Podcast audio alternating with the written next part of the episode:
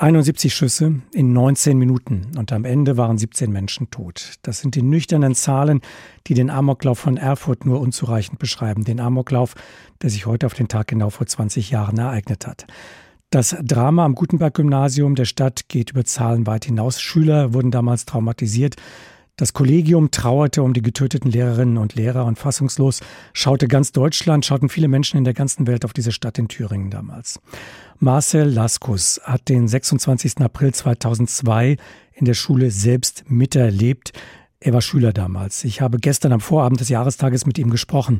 Sie sind Journalist geworden und verarbeiten jetzt diese Geschichte, Ihre Geschichte in Artikeln und in einem siebenteiligen Podcast für die Süddeutsche Zeitung. Warum?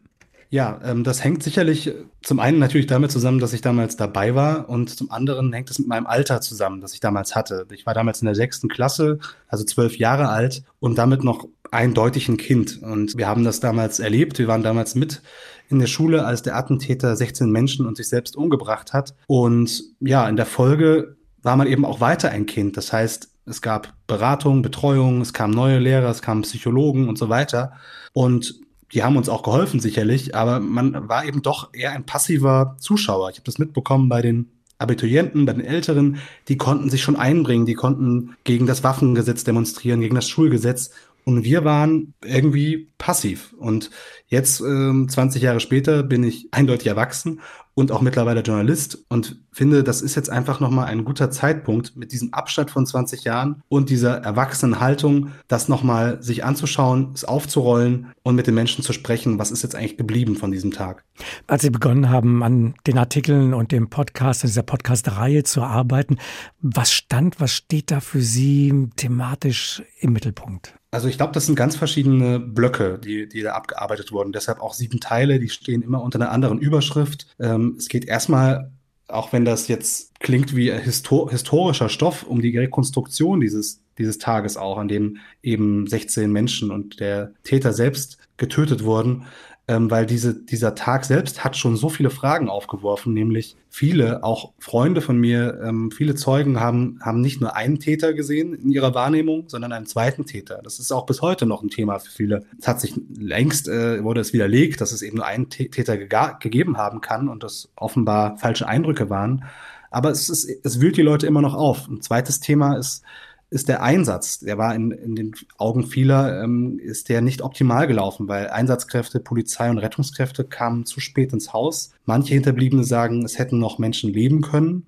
Das wurde auch äh, abgestritten und umfangreich äh, widerlegt von den ähm, Ermittlern. Ähm, aber das sind Themen, die, Leute heute noch beschäftigen. Und es geht weiter. Es geht weiter zur Arbeit der Medien, die kritisiert wurde damals. Es geht um die Hinterbliebenen, was sie für Leben heute führen. Und es geht auch um das Umfeld des Täters. Also das sind ganz viele Aspekte. Da gibt es nicht das eine Thema, was, was herausgestochen hat. Sie haben mit vielen Menschen gesprochen, die den Amoklauf von Erfurt miterlebt haben, mit dem Geschichtslehrer, der den Schützen damals als letztes lebend gesehen hat, mit dem Hausmeister, der jedes Jahr wieder Blumen ablegt an den Orten, an denen Menschen gestorben sind.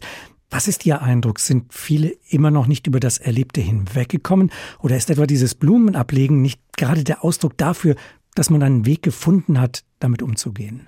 Ich glaube, die meisten haben es geschafft, ihr Leben zu führen in irgendeiner Form und auch ähm, vermutlich denken viele 364 Tage im Jahr nicht an diese, diese Tat. Aber ich glaube, es steckt dann doch in, bei jedem in irgendeiner Form noch drin. Und man kann es eben wieder abrufen. Manchmal wird es freiwillig abgerufen, manchmal unfreiwillig durch einen lauten Knall oder eine Erinnerung. Und es gab auch Leute, die ich angefragt habe für ein Gespräch und die gesagt haben, ich möchte, ich kann nicht darüber reden. Also das ist auch der Fall. Hat man in diesem Land etwas dazugelernt? Hat es insgesamt Lehren gegeben, die man aus diesem Amoklauf in Erfurt gezogen hat? Also Ganz ähm, objektive Lehren sind zum einen, dass das Schulgesetz geändert wurde. In Thüringen hatte man damals äh, ja keinen keinen Abschluss, wenn man als Abiturient am Abitur gescheitert ist, so wie auch der Täter. Das wurde glücklicherweise danach geändert. Außerdem wurde das Waffengesetz teilweise verschärft. Aber eine Sache, die mich auch gerade betrifft als Journalist, ist auch etwas, was ich finde eine positive Entwicklung ist, die vielleicht auch mit Erfurt zusammenhängt man stürzt sich nicht mehr so sehr in der Berichterstattung auf den Täter. Ähm, damals war auf den Titelseiten das Foto des Täters groß, es war ähm, der Name überall zu lesen, die Geschichte von ihm und die Opfer gerieten relativ schnell in Vergessenheit.